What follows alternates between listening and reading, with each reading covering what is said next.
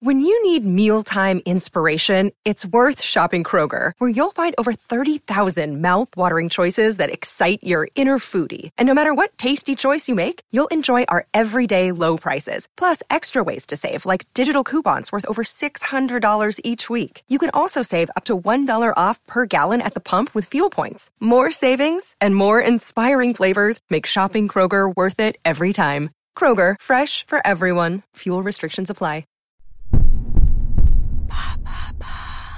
Pourquoi le musée Guggenheim est-il magique? Merci d'avoir posé la question.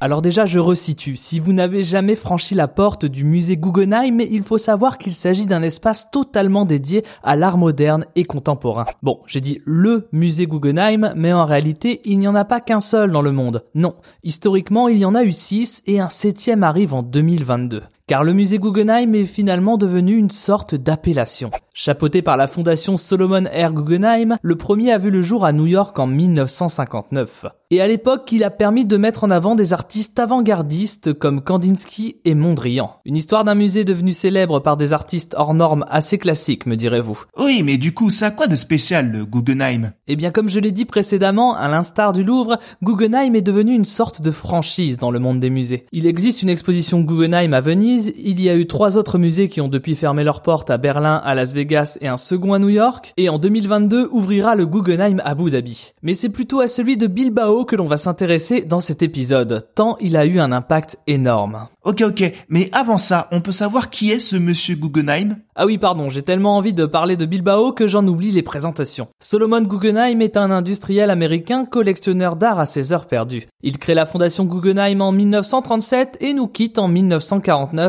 à 88 ans. C'est donc dix ans après sa mort que naît le premier musée portant son nom et exposant pas mal d'œuvres de sa collection personnelle. Mais revenons à Bilbao. Ah oui, alors il a quoi ce musée de Bilbao? Eh bien il a qu'il n'est pas un musée comme les autres, puisque son installation dans la ville espagnole a créé un phénomène socio-économique qu'on a depuis intitulé l'effet Bilbao. Oh, et c'est quoi l'effet Bilbao? C'est le fait de redynamiser une ville ou une région grâce à un projet culturel d'envergure. Et c'est tout simplement ce qu'il s'est passé à Bilbao lorsque le Guggenheim s'y est installé. Car il faut savoir que la ville portuaire du nord de l'Espagne n'avait plus trop fière allure avant 1997, date de l'ouverture du musée. En plein marasme économique dû à la reconversion de l'industrie lourde et sans grand potentiel touristique, Bilbao et ses habitants étaient plongés dans une véritable crise économique. L'investissement pour le Guggenheim Bilbao, à hauteur de 100 millions de dollars, associé à l'extension de l'aéroport de la ville ainsi qu'à raccordement au système autoroutier européen, a permis de totalement faire revivre l'endroit. Une ville qui a créé plus de 45 000 emplois